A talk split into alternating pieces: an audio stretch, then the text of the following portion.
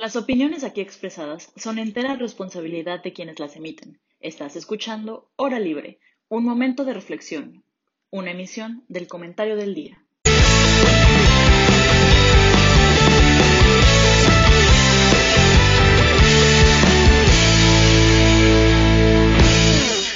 Hola a todos, ¿cómo están el día de hoy? Yo muy feliz de darles la bienvenida a una transmisión más. Primero que nada, me gustaría eh, presentarles a mis compañeros que ya los conocen. Eh, empiezo por Mitch. Mitch, ¿cómo estás el día de hoy? Hola, muy bien, gracias, Fer. Un saludo a todos, ¿cómo están? Eh, después sigo con Emilio. Emilio, ¿qué tal? ¿Cómo te va?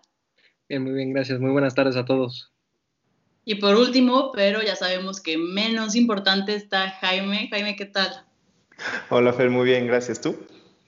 Súper también, mil gracias. Oigan, pues les cuento que hoy tenemos una transmisión súper especial porque estamos de manteles largos. Tenemos una invitadaza y pues me gustaría primero contarles un poco de ella. Su nombre es Ana Domínguez. Nos dio clase a ya algunos compañeros de gobierno, a otros todavía no. Pero eh, Ana es una persona brillante. Y pues bueno, déjenme primero, empiezo a, a leer su semblanza para que conozcan un poco más de ella antes de presentarla. Eh, Ana estudió la licenciatura en filosofía en la Universidad Panamericana y la maestría en humanidades en la Universidad de Anáhuac. Ha participado y presentado temas relacionados con la filosofía estética de la gastronomía en el Congreso Mundial de Filosofía, así como en una serie de conferencias distintas y la de filosofía y cultura de la Universidad Panamericana. Eh, también impartió la conferencia Filosofía y Autoconocimiento en la Universidad Panamericana y compartió los paneles La amistad en Aristóteles y El renacer de Star Wars Nuevas Fronteras en la Universidad de Anáhuac. Es autora del libro Comida, Placer y Gusto. Impartió una plática en el evento TEDx en la Universidad Panamericana titulado La comida puede ser arte. Actualmente imparte clases de filosofía en, preparatoria, eh, las materias de ser universitario persona y sentido de vida en la Universidad de Anáhuac Filosofía Social y Hombre y Mundo Contemporáneo en la Universidad Panamericana. Ahí lo tienen, como ves. Ana, me gustaría darte la bienvenida. ¿Cómo estás el día de hoy? Hola, muchísimas gracias. Eh, las semblanzas son así como muy profesional. Les agradezco mucho este, que me hayan invitado y pues nada, con un gustazo estar aquí con ustedes. No, pues el gusto es completamente nuestro. Y primero que nada, Ana, nos gustaría que nos hablaras un poco sobre el tema de hoy. Eh, la bioética en, tiempos de coronavirus. Pero antes de meternos específicamente al tema del coronavirus, ¿nos podrías hablar un poquito más o menos de qué es la bioética o qué es esta onda nueva que hay como sobre ética, biología, medicina? ¿Qué, qué es todo eso? Bueno, este, creo que es un tema súper importante de ver eh, ahorita y te cuento más o menos, la bioética ha existido yo creo que desde siempre, porque la cuestión ética y los estudios de ética de, eh, para entender el ser humano y cómo funcionamos eh, en nuestras acciones con relación al bien y el mal, pues eso ha existido desde siempre, ¿no? Y obviamente, hablando de bioética, nos referimos específicamente a estas acciones que tienen que ver con cuestiones em, médicas del ser humano, ¿no? Normalmente los temas de bioética más típicos que nosotros podemos escuchar son estas cuestiones de aborto, eutanasia, eugenesia y demás, ¿no? Se trata justo de tratar al ser humano dentro de, su biología como un ser vivo y cómo nosotros eh, nos relacionamos con el bien y el mal en ese aspecto, ¿no?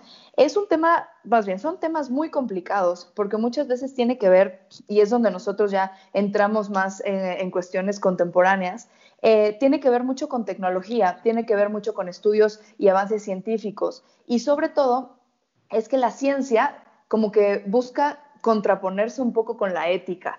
¿No? Entonces la ciencia busca progresar, la ciencia busca tener nuevos avances en tecnología, nuevos avances en cuestiones médicas, nuevos avances en todo este tipo de cosas, en cuestiones farmacéuticas y demás, y la ética muchas veces parece que le está frenando, parece que le dice, no, ciencia, estás yendo demasiado lejos, mejor eh, en lugar de buscar el progreso deberías de buscar el bien del hombre, que muchas veces no es lo mismo. Entonces, eh, hay que, hay que tratar estos temas con mucho cuidado y hay que tratarlos pues también viendo las grandes preguntas, que bueno, obviamente con el tema del coronavirus vienen muchísimo al caso, pero son preguntas que tienen que ver sobre todo con esto. ¿Realmente el progreso del ser humano, el progreso científico y tecnológico, es el progreso real del hombre? ¿no? ¿Es algo bueno para nosotros? Entonces, esta, este tipo de preguntas son precisamente los que tratan los temas de ética, bioética en cuestiones contemporáneas, porque, bueno, hay temas, pero para aventar para arriba, yo creo, y que han salido y surgido mucho con este tema de la crisis sanitaria actual, ¿no? Claro, qué interesante, qué interesante. Y pues bueno, eh, les cuento que hicimos una dinámica en la que le pedimos a ustedes que nos enviaran las preguntas que, les gustaría que Ana respondiera en esta transmisión especial. Entonces, pues me gustaría dar la palabra primero a Jaime para que empiece con esta serie de preguntas. Ah, muchísimas gracias, Fer. Eh, Ana, no sabes la emoción de tenerte aquí.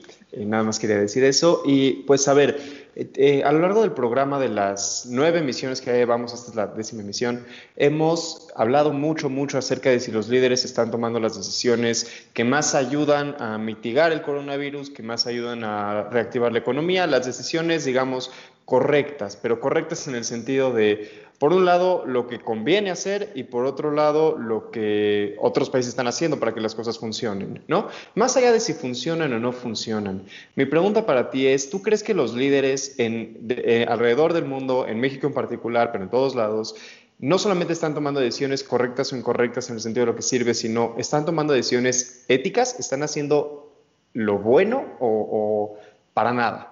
Y, va tanto en el sentido de reactivar la economía como de mitigar el virus.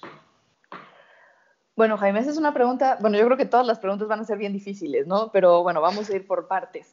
Este, a ver, si estamos hablando de las decisiones que están tomando los líderes, nosotros tenemos que ponernos a ver qué, de qué líderes estamos hablando, ¿no? Porque yo creo que en este momento de crisis nos hemos dado cuenta, y en un momento de crisis tan, tan global, o sea, mundial, es una cosa muy fuerte lo que estamos viviendo, nos hemos dado cuenta que justo eso, han salido distintas personalidades de distintos líderes y em, obviamente pues las decisiones que se van a tomar son completamente absolutamente diferentes en China, en México, en este, Estados Unidos, en lugares europeos, este, no sé, en España, este tipo de cosas, ¿no? Entonces yo creo que vale mucho la pena eh, poner como el contraste de ver, a ver, nosotros en dónde estamos parados, que yo creo que es la, pues lo que nos toca a nosotros, ¿no? Pero también un poco ver el contraste de cómo están funcionando eh, los, otros países, por así decirlo.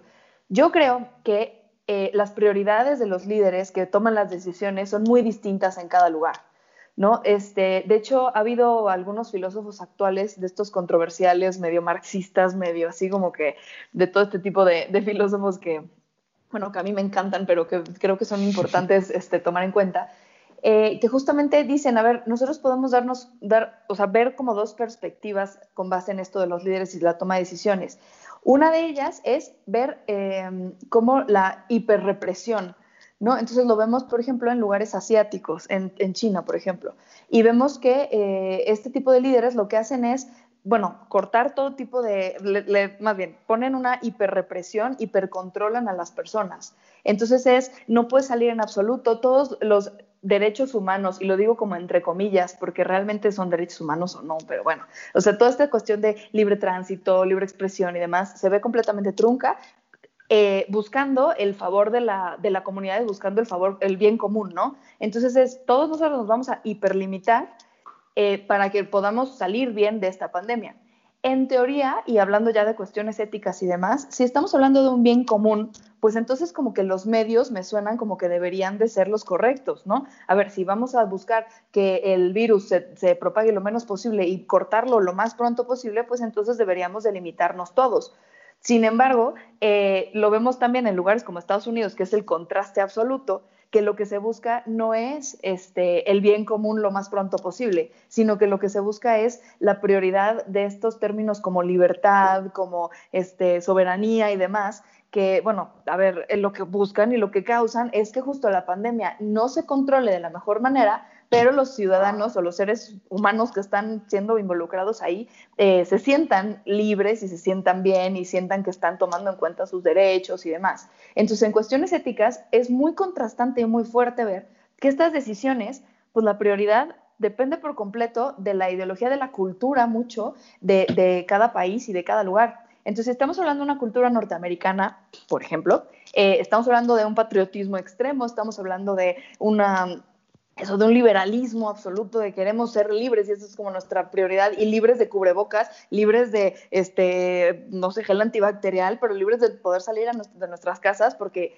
no entendemos otra cosa que no sea nuestra libertad. Y por otro lado, la hiperrepresión de decir, no, a ver, yo me guardo porque me lo dice mi autoridad, sobre todo, que también hay que decirlo, me guardo porque me dice mi autoridad, y bueno, mi autoridad sabe y punto, ¿no? Entonces, ¿serán buenas las decisiones o no serán buenas? Digo, vemos países como México en los que tenemos una serie de contradicciones impresionantes, ¿no? Eh, sí, sí, sí, lo estamos haciendo muy bien, pero no, no, no, nos estamos yendo ya, no del pico, pero estamos en semáforo naranja, pero ya no sirven los semáforos, pero entonces, ¿qué sucede? Que las decisiones eh, se toman, yo creo, de acuerdo con eso, con el, eh, pues la cultura de la civilización en la que estamos hablando.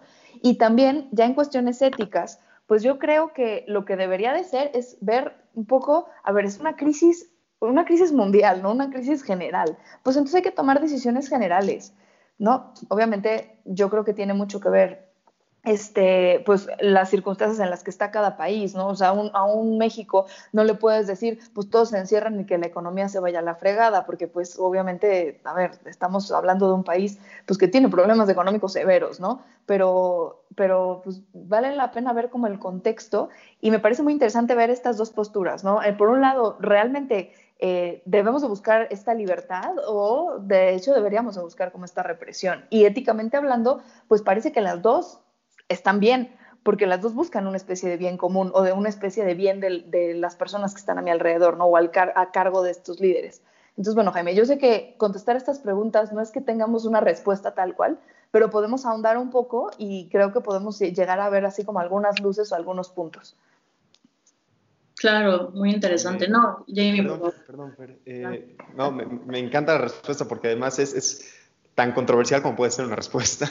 Exacto. Eh, Oigan, aprovechando, perdón, Fer, eh, nada más, si alguien en nuestra audiencia se le ocurre alguna pregunta que quiera mandar en YouTube, en Twitter, en cualquier red social, mándenla y si nos hacen llegar a tiempo, trataremos de contestarla. Ahora sí.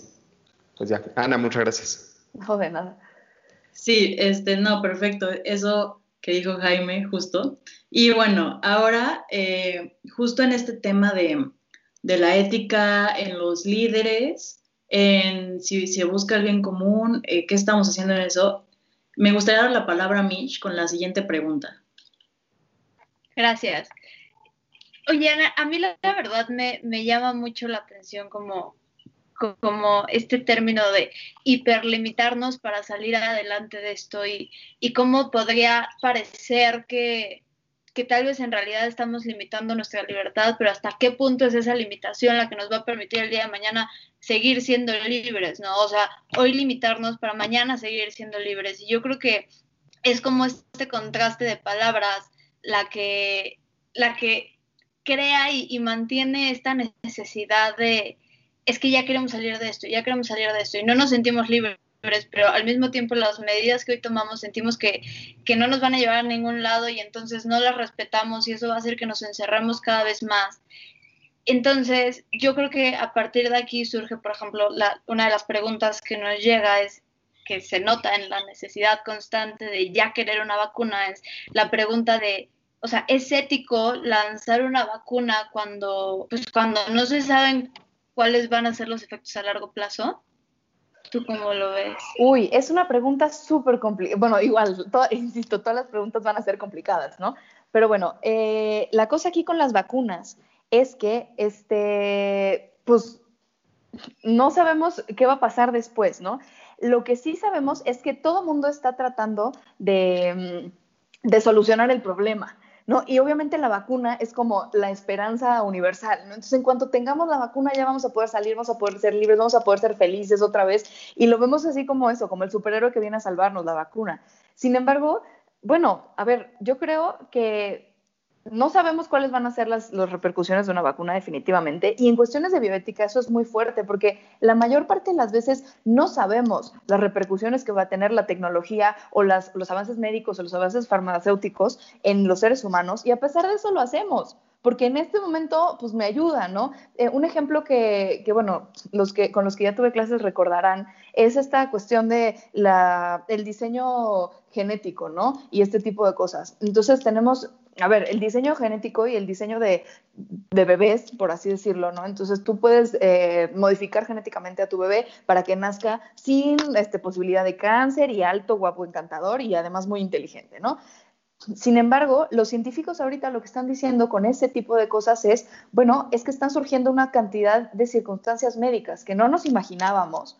Y bueno, ¿qué hacemos? ¿No? Paramos la investigación o la seguimos porque pues es el progreso. Lo que les decía hace rato, el término progreso como que muchas veces nos, nos, opaca mucho la visión, ¿no? Entonces, a ver, este progreso en la cuestión de la vacuna del coronavirus, ¿realmente va a ser un progreso real?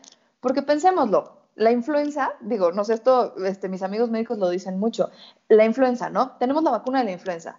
¿Y realmente la vacuna de la influenza ha eliminado la influenza? Pues no, no, todo el mundo se sigue enfermando. Hay época, temporada de influenza y todos cuídense, vacúnense a los que quieran y puedan, pero eso no te va a frenar. Entonces hay que verlo un poco así. Las soluciones que parece que son radicales, a los seres humanos nos gustan mucho porque nos dan mucha seguridad. Sin embargo, esa seguridad muchas veces es una seguridad bastante, pues bastante flojita, ¿no? Bastante volátil. Como que si viene la vacuna, muy bien, en enero tenemos la vacuna. Es más, los rusos ya tenían la vacuna y de repente resulta que no, no, pero bueno, ya ahí está la vacuna. Y eso, ¿qué, qué, a qué te va a llevar? O sea, ¿realmente te va a dar toda la seguridad que necesitas? Eso, a ver, éticamente hablando, pues qué bueno que estás buscando el progreso para que la gente ya pueda salir, ¿no? Pero hay que darnos cuenta que muchas veces más bien lo que necesitamos no es tanto una vacuna, sino una seguridad, porque todo es incierto ahorita. Entonces, esta cuestión de la, pues de que si es ético sacar una vacuna que no sabemos las repercusiones, pues bueno, no, no sería tan ético, pero es que tampoco podemos saber nunca las repercusiones de todas nuestras acciones, ¿no? Entonces, en ese caso, pues lo que sepamos es bueno, sacarla sería buenísimo, obviamente, porque podría este, limitar el virus, pero tampoco hay que vernos tan, pues, tan optimistas y tan felices de saber que, pues, que la vacuna nos va a salvar, porque la realidad es que, digo, el coronavirus seguirá existiendo y ahí va a estar y va a haber temporada de coronavirus, ¿no? En diciembre ya, ah, sí, ya temporada y todos vístanse este, para evitar el coronavirus, ¿no? Y probablemente las, las normas de higiene y demás sigan mejorándose y todas estas consecuencias que estamos viendo que están sucediendo.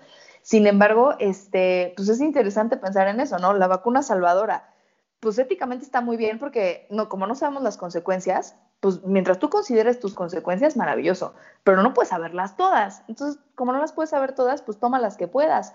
Pero también hay que pensarlo así. A ver, esta es nuestra seguridad y la vamos a poner ahí. Y entonces, bueno, ahí viene ya otra serie de preguntas de realmente, pues, ¿qué estamos haciendo nosotros este, dentro de nuestra propia, incluso psicología, ¿no? A ver, estamos pensando que estamos en peligro todo el tiempo, este tipo de psicosis que tenemos en la pandemia, ¿no? Yo creo que pues la vacuna nos va a venir muy bien, definitivamente, o va a ser una maravilla, por supuesto, y éticamente hablando eso, como no sabemos cuáles son todas las consecuencias y no las podemos saber, pues está muy bien que salga, ¿no? pero también hay que ver todas las cosas que salen pues, alrededor de este tipo de soluciones. Claro. Claro, completamente. Y yo creo que justo en este tema de la, de la vacuna, y antes de darle la palabra a Emilio con la siguiente pregunta, a mí me gustaría hacerte, Ana, otra pregunta que va más o menos por el, por el mismo camino sobre la vacuna. Al final, yo creo que la intención de la, de la vacuna, pues obviamente es buena, ¿no? porque no creo que los laboratorios digan como hay que sacar una bueno, no sé, porque vivimos en un mundo capitalista, pero no, o sea, no, es todo por el tema de hacer dinero, ¿no? Este, entonces, yo, creo, yo quiero preguntarte a ti, ¿la ética en este tema de la vacuna entra en las intenciones de los, de los, gran, de los grandes laboratorios de crear esta vacuna para ya como controlar el problema? ¿O, o en, qué parte como está la ética en esto, en la creación específica de la vacuna. Porque, o, mejor dicho, la pregunta podría ser, ¿es menos ético también hacerla por el tema de poder venderla y generar como un negocio uh, con ella? ¿Tú qué opinas? Qué fuerte, qué fuerte. Cuando metes eso, tú lo sabes, pero cuando metes al capitalismo todo empieza hacia a ser un problema. A ver, este, este tema yo creo que es un tema que no solamente tiene que ver con, la vacuna del coronavirus, sino tiene que ver con toda la, cuestión farmacéutica en general, ¿no? A ver, yo creo que todos lo hemos escuchado alguna vez. Este, el cáncer podría ser, ya podríamos haber curado el cáncer si no fuera un negocio tan grande. O sea, es este tipo de, este, de denunciados, que podemos decir así, que, que luego la gente como que te, te, pones a pensar un poquito y dices, híjole, sí es cierto. O sea, las personas muchas veces pues lucramos muchísimo con este tipo de crisis, ¿no? Y, y a ver, definitivamente es una cuestión súper fuerte y súper, a mí me parece horrible pensar en eso, ¿no? En que, bueno, están lucrando con la enfermedad, con la tragedia, con la muerte incluso. A ver, pónganse a ver, ya, ya dejen ustedes la vacuna, o sea, las funerarias, la cantidad de dinero que se están haciendo, o es una locura, ¿no? Entonces, a ver, poniéndonos a ver eso, éticamente hablando, ¿estaría mal que sacaran la vacuna por dinero?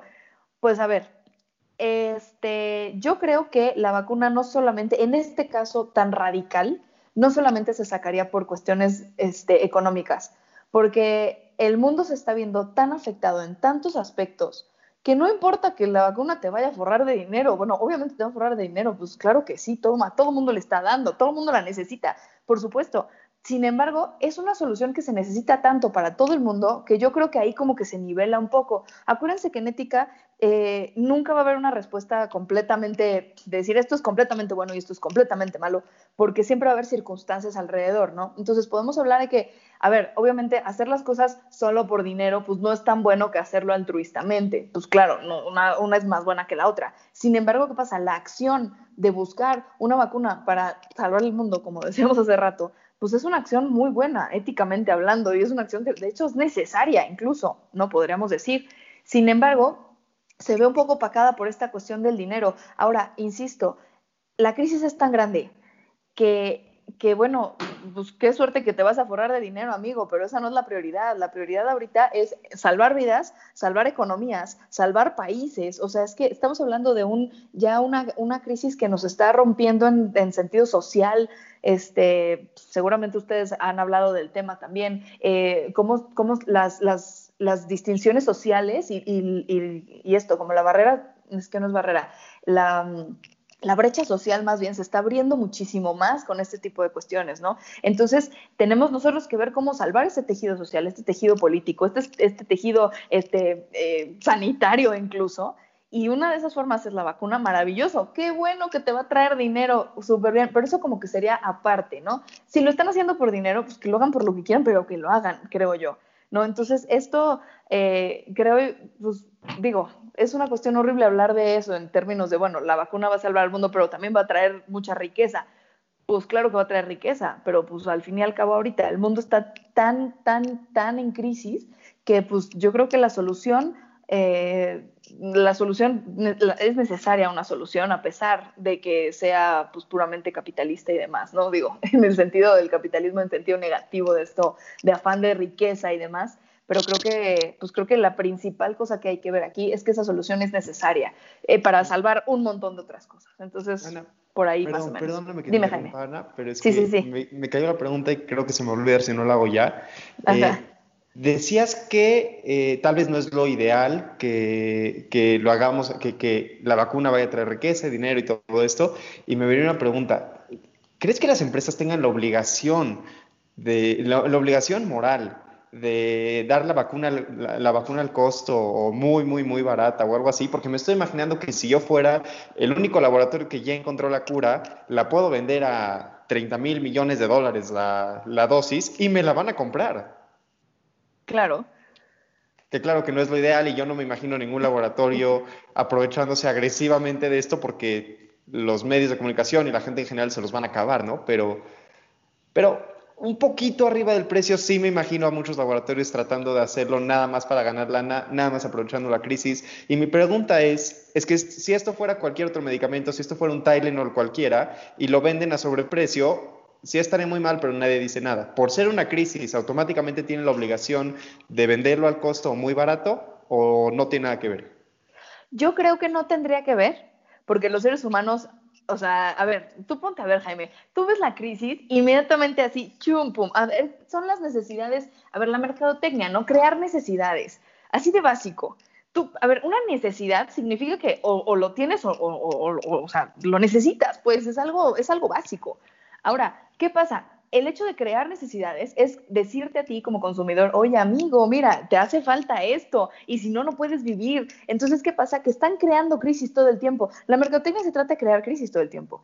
Ahora, tú tienes una crisis de este tamaño, una pandemia así que te vino, digo, me choca la frase porque ya está bien politizada, pero como anillo al dedo, te viene la crisis esta, pues obviamente dices, no, bueno, obviamente, a ver, yo creo que aquí los jueces morales, y tú lo dijiste, y lo, dijiste muy bien, los jueces morales están siendo mucho los medios de comunicación, ¿no? Entonces, obviamente, si la farmacéutica pues, se decide eh, vender la vacuna a miles de pesos cada una y no sé qué, y a ver, sabemos que la gente la va a comprar. Sí, claro, pero eso, ¿quién es el que va a regular ahorita en esta, en esta época, ¿quién es el que va a regular moralmente? Digo, insisto, moralmente, no éticamente, ¿eh? porque no necesariamente quiere decir que sea lo bueno en serio para el mundo universal, sino lo bueno en ese contexto. Entonces hay que decirlo así, moralmente, ¿Quiénes son los que van a salir y decir, mira qué horrible, mira qué malos, mira los fulanitos que lo están haciendo así y son lo peor, etcétera? Pues los medios de comunicación y las redes sociales y van a hacerlo viral y van a hacer un hashtag y van a hacer marchas si quieres, claro que sí,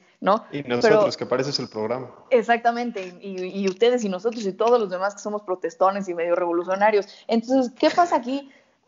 O sea, que la, la obligación moral o ética de las farmacéuticas pues la obligación moral de quién, ¿no? Porque yo creo que, yo creo que más bien se trata de, ver socialmente cómo, cómo funcionaría la sociedad, porque ya hablando en cuestiones éticas, híjole, hablar de obligaciones morales, muchos filósofos lo han hecho. Sin embargo, a todos los seres humanos, cuando nos dicen obligación, nos, nos salen ronchas. O sea, ¿cómo que obligación? Si yo quiero hacer lo que quiero, punto, yo hago lo que puedo, no, se acabó.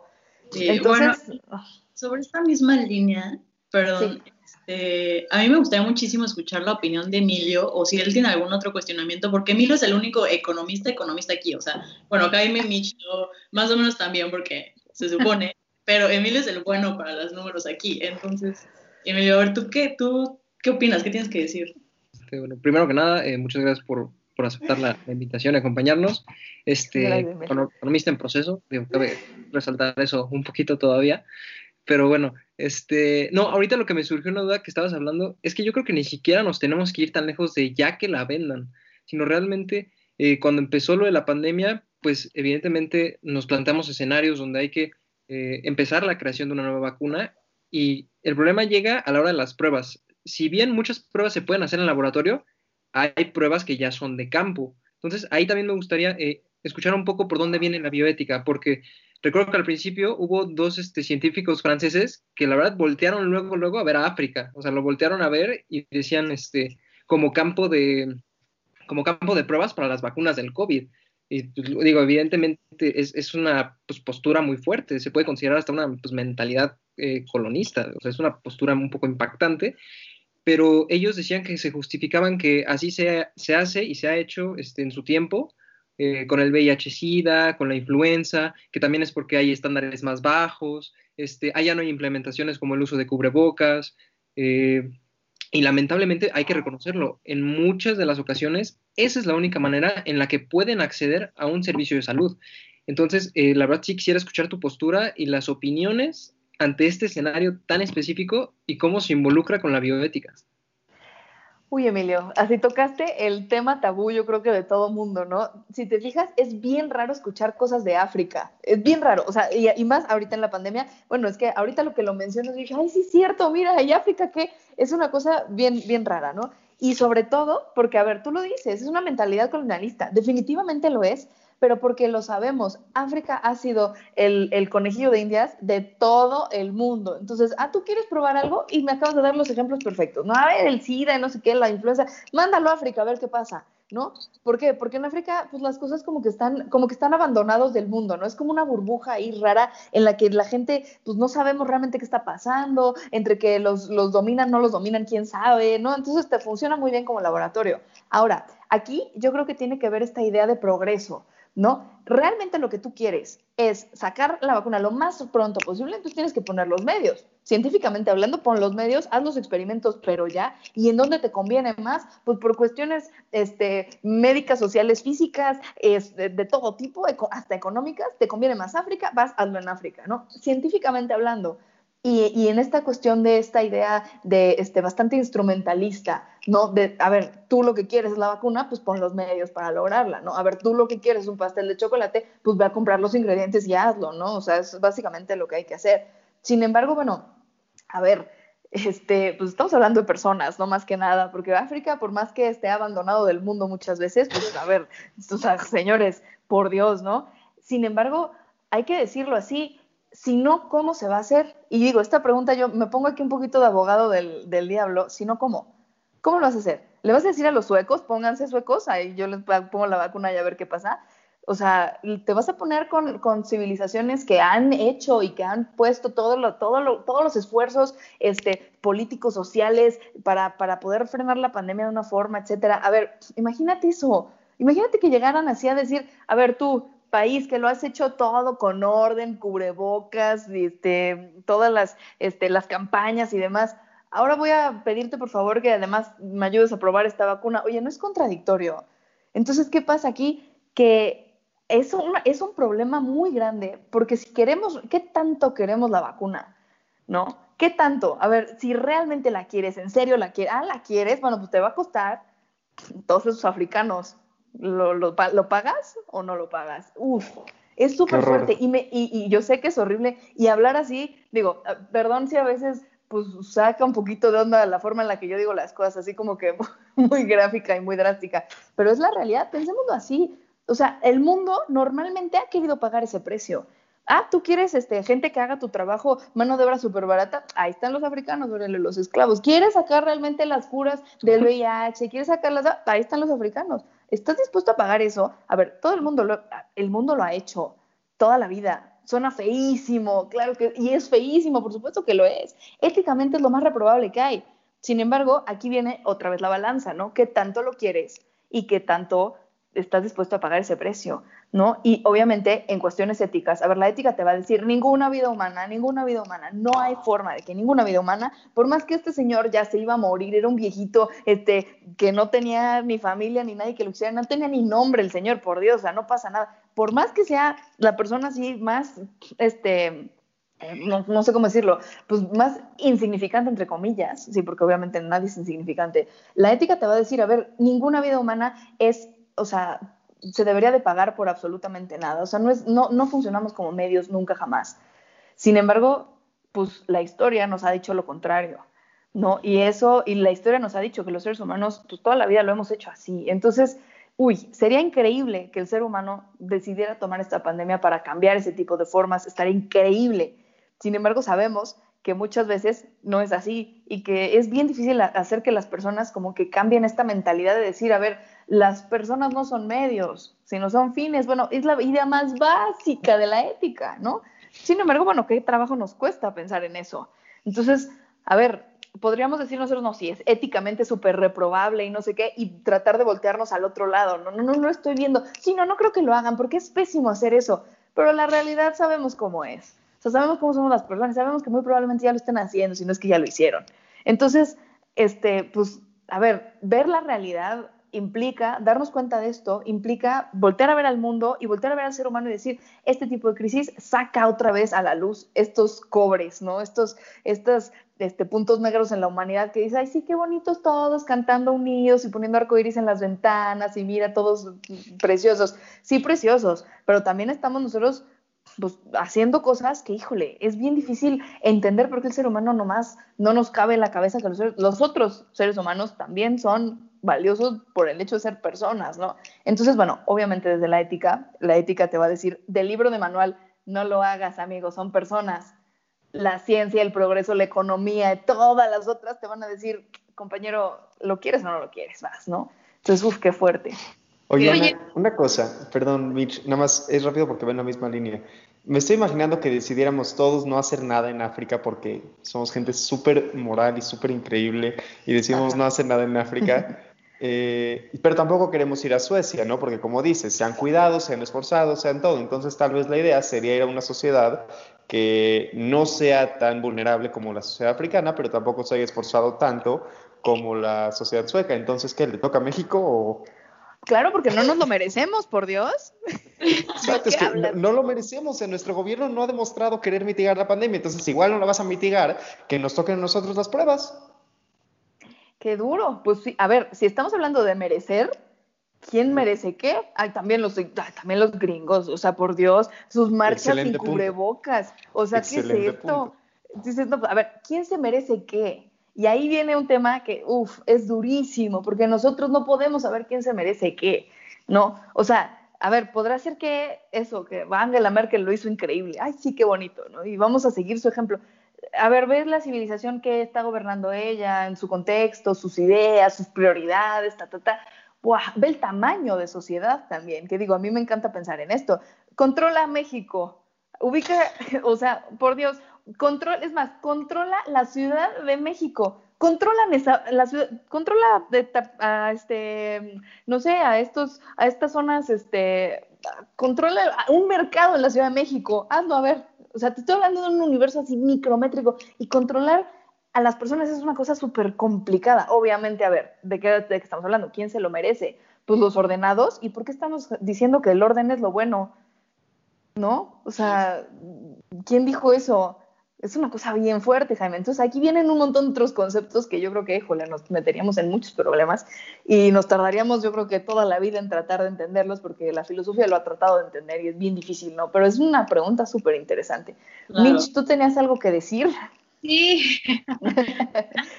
no, es que la verdad es que ahorita que mencionas esta cuestión de, ok, la ciencia, el, el progreso, tal vez todo eso sí lo permitiría, mientras que la ética no.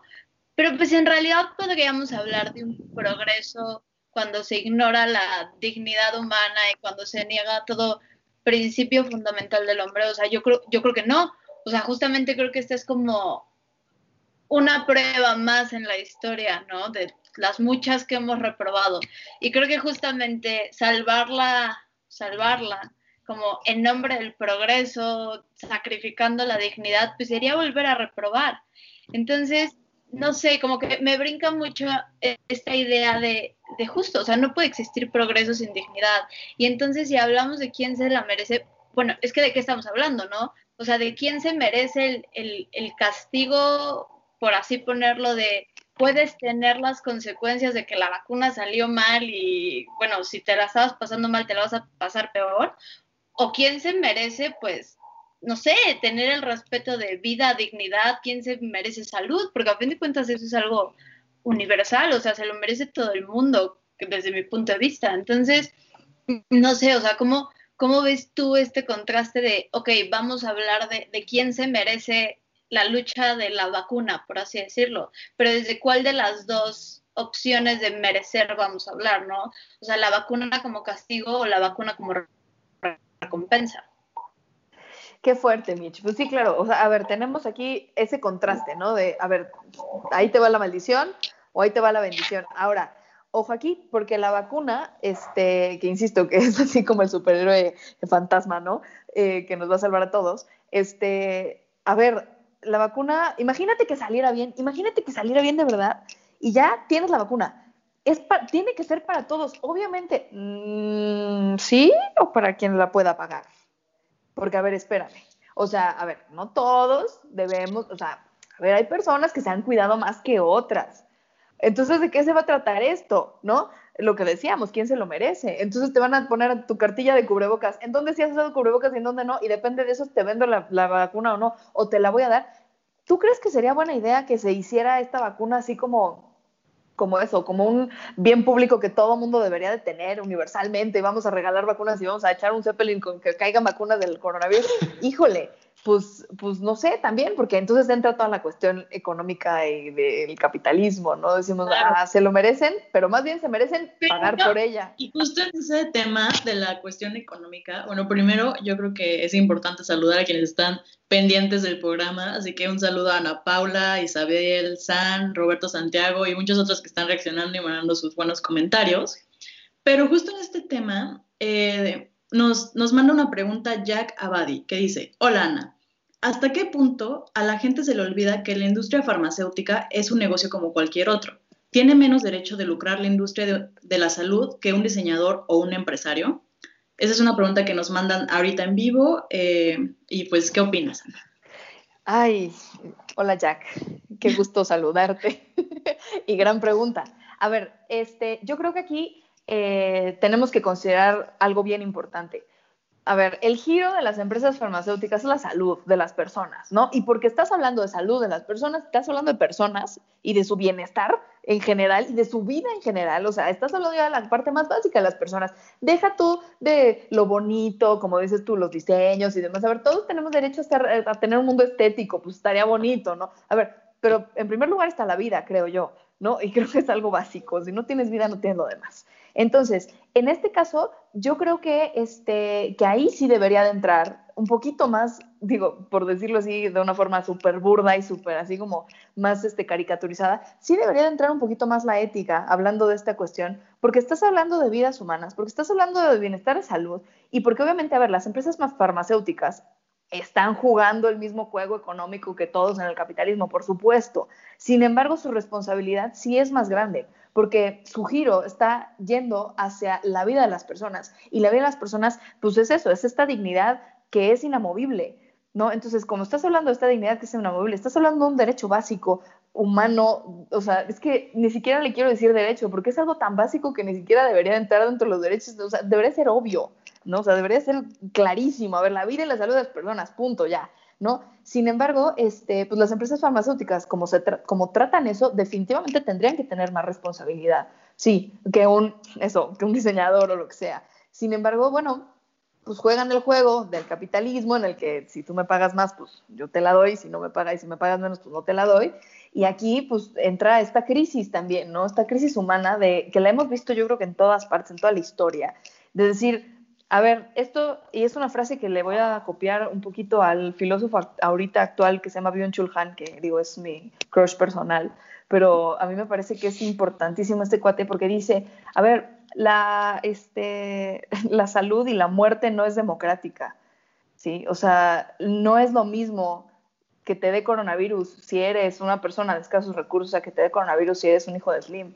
Así de fácil, porque el tratamiento va a ser diferente, porque tus medios son diferentes, pero tu salud es diferente, ¿no? Entonces, ¿qué pasa? Pues que nos damos cuenta de que estas cuestiones farmacéuticas también pues, tampoco son democráticas. A ver, la salud no es democrática y es una, es una idea súper fuerte, señores. Pónganse a ver, no es lo mismo la salud para todos. si a mí me da una gripa, pues probablemente me pueda cuidar, me puedo quedar en mi casa, no sé qué. Sí, claro, pero igual y para las personas que, que, que no pueden quedarse en su casa, pues no es lo mismo. ¿No? Entonces, no es lo mismo para todos definitivamente. Y bueno, yo creo que vale mucho la pena verlo un poco por ahí. Yo creo que sí, las empresas farmacéuticas deberían de tener una, una conciencia ética mucho más fuerte y su responsabilidad, me queda claro que sí. Sin embargo, bueno, insisto, ver la realidad es un poco cruel, pero ver la realidad también nos dice que, a ver, amigo, si te estás, estás tratando con la salud de las personas, pero tampoco te pases, ¿no? O sea, a ver, vamos a, vamos a entonces, a tener un poco más de conciencia ética. Entonces, por ahí yo creo que irá una especie de respuesta. Jack, muchas gracias por el comentario. Claro, súper importante. Y bueno, este, regresando a las preguntas que nos hicieron llegar ayer por Instagram y otras redes, eh, me gustaría dar la palabra a Emilio para que haga la tercera pregunta que nos hizo llegar Carolina Ibarrola. Sí, eh, justo aprovechando tus últimos comentarios, eh, ¿Qué opinas de la priorización de los respiradores a pacientes jóvenes y ancianos? Ay, pues qué difícil, ¿no? ¿Qué, difícil. Ese suspiro lo dijo todo. Sí, exactamente. Bueno, es, es que qué duro, porque, a ver, ¿a quién le das el respirador? ¿No? Al joven de 30, de 30 años, es más, al joven de 25 años, al joven de 20 años, de 19 años, que tiene toda una vida por delante o al viejito que ya se iba a morir de todas maneras, que además tiene diabetes e hipertensión. O sea, no, a ver, espérate. O sea, ¿qué pasa aquí? Estamos jugando, estamos hablando de vidas, ¿no? Y yo creo que las prioridades, pues, como siempre, y como siempre hablando de temas bioéticos, es una cuestión bien difícil. Y, y, a ver, lo mismo pasa con los trasplantes, toda la vida pasado, ¿no? ¿A quién le das el corazón? ¿Al niño o al, al, otro que ya se iba a morir? ¿A quién le das el riñón? ¿A quién le...? ¿a quién salvas? No, ay, típico, está tu hijo en las vías del tren, ¿vas a salvar a tu hijo o a todos los del tren? A ver, típicos dilemas son bastante, este, pues bastante críticos y a las personas nos, nos, encanta ponernos en esas situaciones, ¿no? Yo creo que aquí, este, pues la prioridad depende mucho de la circunstancia y la situación, ¿no? Y obviamente no estamos hablando de que priorizar, bueno, más bien, a mí me parecería que es muy importante entender que las decisiones humanas en la realidad en la que vivimos, que es una realidad crítica, se tienen que tomar. Y no nos podemos nosotros tardar miles de años en pensar, no, pero a ver, la dignidad del viejito, es que mira, no, a ver, ponte, pero ponte a pensar en qué feo va a sentir su familia y sus bisnietos, pero también ponte a pensar, o sea, es una situación crítica en la que se hay que tomar decisiones, ¿no? Y obviamente la ética sabe que las situaciones críticas, pues tienen que tener soluciones críticas de alguna manera. Entonces, en una, y los seres humanos, ¿cómo empleamos nuestra inteligencia para darnos cuenta de las circunstancias? Lo que decíamos hace rato, no podemos saber todas las repercusiones que tiene la vacuna, por lo tanto, pues hay que tomar las decisiones con, las, con la información que tenemos. ¿No? Y esa información muchas veces pues, nos va a llevar a tomar decisiones que las otras personas no van a entender, que nosotros mismos probablemente no entendamos, pero es una situación crítica, ¿no? No que se justifique, porque, a ver, este, priorizar personas en, sentido de salud a mí me parece una cosa sumamente este, pues, catastrófica y sumamente difícil y, la verdad es, para mí me parece muy reprobable en cuestiones éticas. Estás hablando de dignidad de personas, ¿no? O sea, son personas, todas valen lo mismo, que es un valor inmesurable, o sea, no, no, no podemos decir cuánto vale una persona. Sin embargo, estas, este, este tipo de priorizaciones la verdad es que yo creo que nos lleva mucho a, a darnos cuenta de nuestra, pues, de nuestra pequeñez, y a darnos cuenta de lo, de lo limitados que somos y a tratar de dejar de juzgar un poco, ¿no? Y esto es un tema que a mí también me causa mucho, mucho, este, mucho ruido, porque, digo, me, voy a salir un poquito del tema de esta cuestión de los respiradores y demás, pero creo que vale la pena un poco tomarlo en cuenta. A ver, ¿cómo estamos juzgando nosotros a las personas de afuera, no? Si yo uso cubrebocas todo el tiempo, veo a alguien que no lo tiene, inmediatamente es como, híjole, mira, maldito, por tu culpa la pandemia va a seguir. Y entonces, a ver, amigo, o sea, estamos juzgando las decisiones médicas, estamos juzgando las decisiones del gobierno, estamos juzgando a las personas. Claro que las estamos juzgando y las estamos juzgando desde un punto de vista muy, creo yo, muy limitado, como siempre, muy subjetivo. Hay que ser críticos, definitivamente, sobre todo hablando de decisiones ya este, pues, a nivel gobierno y a nivel ya que, nos, que, que tiene que ver con todos nosotros. Sin embargo, ya hablando de personas específicas, oye, a ver, esa prioridad de darle el respirador igual al joven o al viejito o al viejito que al joven, ¿Quién está tomando esa decisión? Imagínate, de verdad, imagínate tomar esa decisión. Uf, qué fuerte, ¿no? Y la vas y yo creo que las personas que están tomando esas decisiones las están tomando con los medios que tienen. Entonces, priorizar está terrible. Por supuesto que está terrible. Estamos hablando de personas que todas valen lo mismo. El viejito, el niño y el adolescente drogadicto que está llegando ahí, que al que le están dando el respirador antes que a tu abuelito. Pues obviamente, ¿no? O sea, vas a decir, oye, me espérame. No.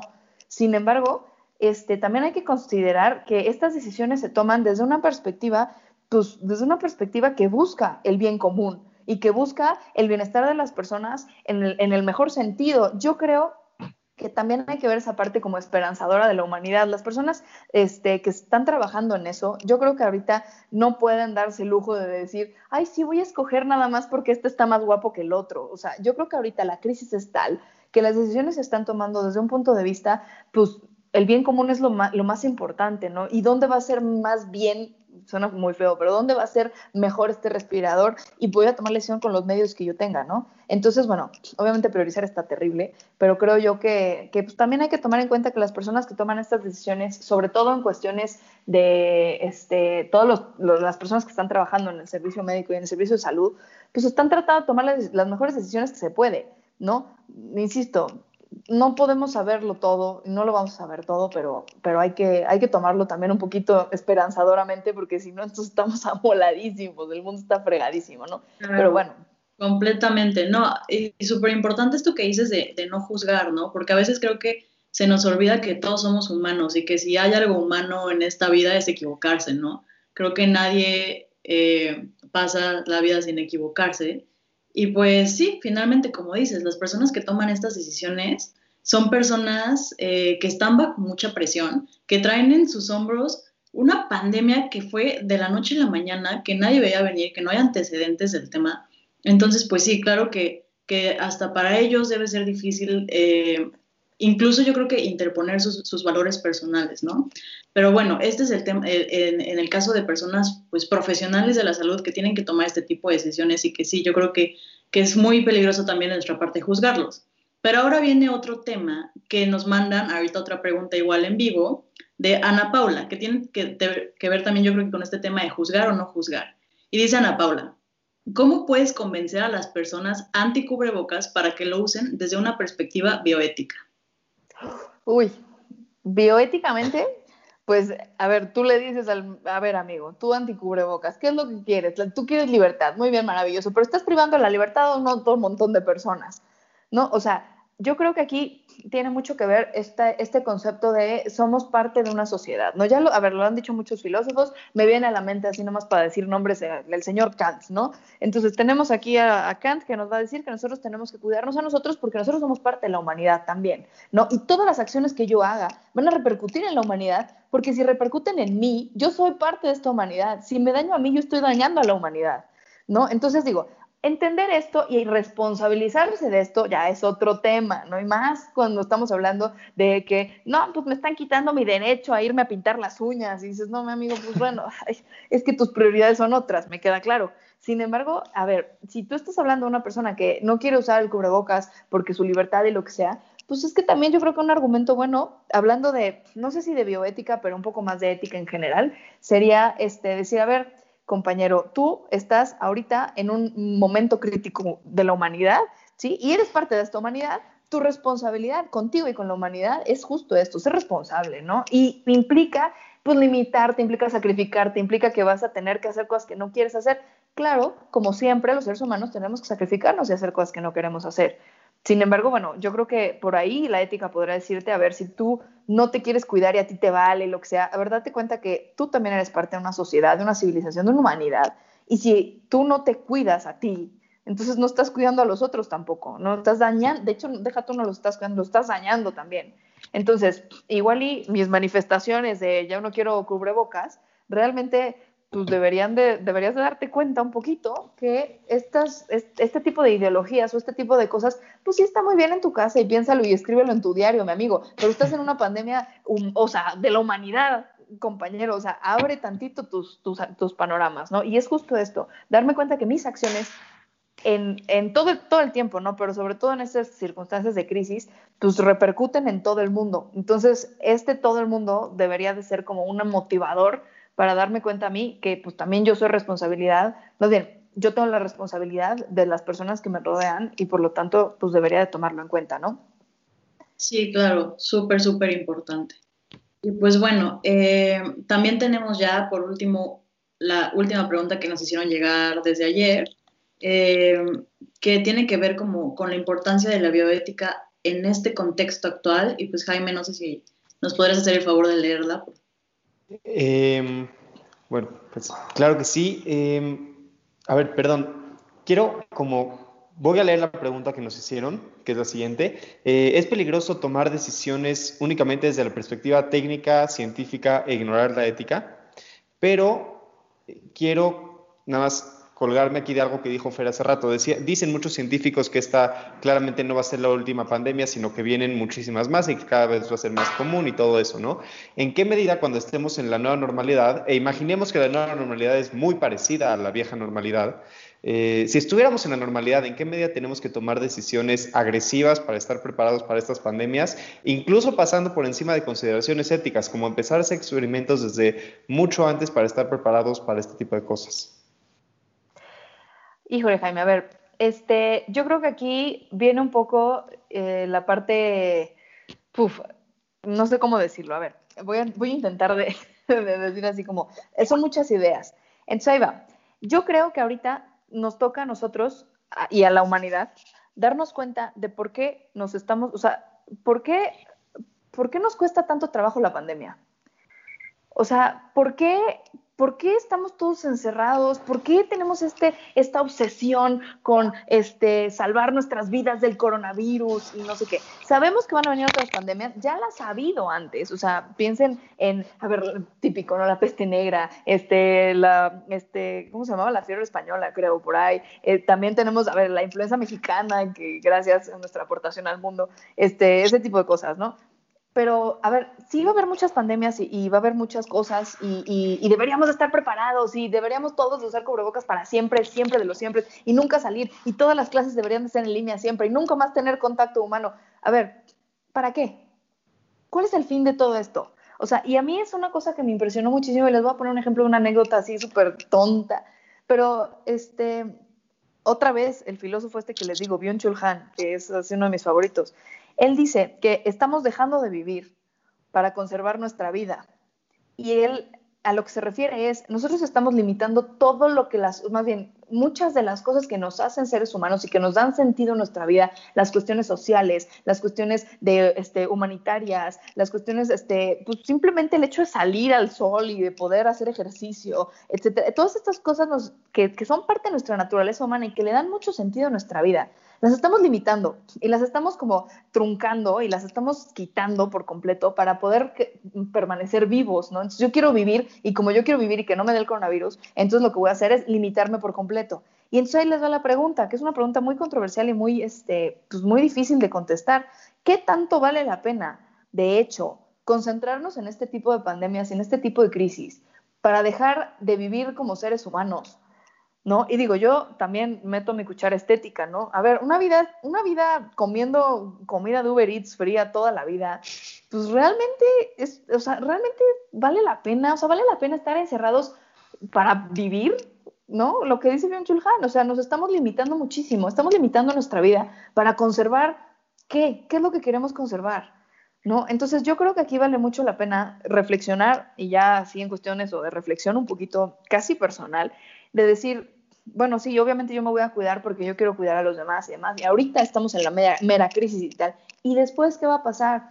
Y después me voy a dar cuenta de que realmente vale la pena, pues, considerar a la humanidad y, todo eso, sí, qué bonito. Pero, pero ¿qué tanto? ¿No? ¿Qué tanto es la pandemia y qué tanto somos nosotros? ¿Qué tanto nos estamos encerrando para que no nos juzguen y qué tanto nos estamos encerrando de verdad para ayudar a los demás? ¿Qué tanto ese tipo de preguntas que yo creo que vale mucho la pena, ¿no? A ver, una nueva normalidad. Ojalá que nueva normalidad en nuestras cabezas signifique poner en perspectiva las situaciones, ¿no? Y de hecho aprovechar las circunstancias que tenemos cuando las tenemos.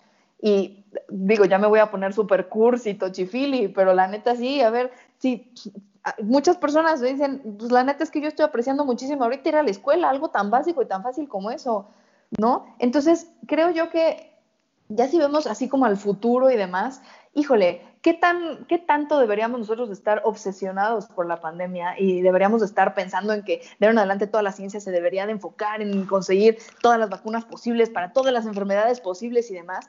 Porque eso es una obsesión humana, ¿no? ¿Qué tanto nos deberíamos obsesionar por eso y qué tanto más bien deberíamos de ver, ok, está pasando esto, ¿qué va a pasar después? ¿Cómo le vamos a hacer para que la sociedad no sufra tanto? Yo creo que más bien la pregunta debería de ir por ahí. O sea, ¿cómo le vamos a hacer para que eso, la sociedad, las las psicologías de las personas, la humanidad no sufra tanto en este tipo de cosas, que ya sabemos que van a pasar. Sí, no las podemos prevenir, no, no las podemos prevenir, ¿no? Sin embargo, eh, una parte es, te obsesionas por eso, la ciencia y que tiene que haber progreso y tal, o te puedes más bien como que tratar de obsesionar, por así decirlo, un poquito más en ver, ok, vamos a prepararnos como humanidad, como sociedad, a que va a haber estas crisis y cómo vamos a hacer para enfrentar las crisis. Creo yo que ahí como que el enfoque puede cambiar mucho y, podemos nosotros de hecho ya poner soluciones reales, ¿no? En lugar de ver este, técnicamente con cuestiones físicas, cómo le vamos a hacer para este, inventar el nuevo cubrebocas que me va a salvar a mí no solamente del coronavirus, sino también hasta del SIDA me va a salvar. O sea, es así como ya, el cubrebocas Optimus. Pues, a ver, espérate, y si no es esta crisis, va a venir otra. Y va a venir otra y va a venir otra. Entonces, más bien yo creo que el ser humano debería concentrarse en cómo eh, mejorar como humanidad para poder enfrentar las crisis que vengan y no caerse de la forma en la que nos estamos cayendo los seres humanos, creo yo. Claro, y con esta reflexión final muy buena nos quedamos en este programa del día de hoy, pero a mí me gustaría pedirle a mi compañero Emilio si él tuviera algo más que decir, eh, ya para cerrar. Eh, Emilio. Eh, pues, eh, bueno, primero que nada agradecer mucho por, su tiempo, la verdad eh, lo aprecio bastante, eh, nos ha hecho pensar muchas cosas, pero algo que quiero preguntar es, ¿qué, ¿qué, cambiaría del manejo actual de la pandemia o lo dejaría igual? O sea, ¿qué, qué cree que podría cambiarse, modificar o que seguiría igual acerca de cómo se ha controlado la pandemia? Bueno, a mí me gusta mucho pensar que, este, sobre todo hablando ya de la situación México, México tal cual, porque, a ver, me encantaría hablar de China, de Estados Unidos y de Hong Kong y de todas partes, pero la verdad es que yo creo que en México algo que es bien importante que nosotros deberíamos de, agradecer es este, que no nos que no nos hemos estado reprimiendo de la forma en la que muchos como que pensamos que deberíamos reprimirnos hemos dejado en México cabida mucho a la libertad y mucho a las ideologías y mucho a esto, que es parte de los mexicanos, la verdad. Entonces, a mí me gusta mucho pensar en que yo soy libre de quedarme en mi casa y también soy libre de salir, porque el semáforo, quién sabe qué significa, ¿no? Pero que nos están dejando mucha libertad y mucha responsabilidad a las personas. Eso me gusta mucho pensarlo, que las personas tenemos responsabilidad de nuestra propia, de nuestra propia circunstancia. Sí, definitivamente las autoridades lo han hecho, yo diría que con las patas es mucho, o sea, de verdad ha sido catastrófico, pero al fin y al cabo las personas tenemos que darnos cuenta que la responsabilidad de nuestras vidas y de las vidas de las personas de nuestro alrededor está en nuestras manos. Y eso yo creo que muchas personas sí nos hemos hecho muy conscientes y es muy valioso esto. Darme cuenta yo de que mis acciones, de que si yo voy al súper, eso repercute en las personas que están en mi casa y también en mi familia a la que voy a ver en dos días. Entonces, como que creo yo que esta conciencia de, de, darme cuenta de que mis acciones tienen eso, tienen repercusiones y valen de algo, todos en algún momento de la vida nos hemos, nos hemos hecho más conscientes. Y yo creo que es una medida que es una medida muy inconsciente y una medida que no es que se ponga esta medida, sino que es una consecuencia que ha surgido que a mí me parece que es muy valiosa, ¿no? Si se han hecho bien las cosas, si no se han hecho bien las cosas, ¿cómo lo haríamos diferente? Yo la verdad no tengo idea cómo lo hubiera hecho yo, pero sí estoy segura de que el hecho de que seamos más conscientes nos hace mejores como sociedad y nos hace mejores como personas también. Claro, sí, yo creo que qué bonita reflexión final. Y pues nada, se nos terminó el programa. Eh, nuevamente agradecer a Ana por acompañarnos, de verdad fue un gustazo tenerte y esperamos poderte tener otra vez más adelante. Eh, y pues bueno, despedirnos de ustedes, darles las gracias por la participación de hoy. Nos llegaron muchas preguntas, que eso estuvo increíble. Y pues ya saben que nos pueden ver la próxima semana, bueno, nuestros compañeros de la siguiente mesa la próxima semana, jueves a la una y media de la tarde, por eh, flow.page, diagonal hora libre. Y también no se olviden de sintonizar Voces Universitarias los martes a las 6 de la tarde, también por flow.page, eh, muchísimas gracias una vez más y pues me despido de todos mis compañeros que estén muy bien. Este, gracias. Hasta luego. Muchas gracias. Gracias, Fer. Gracias, Ana. Gracias a todos.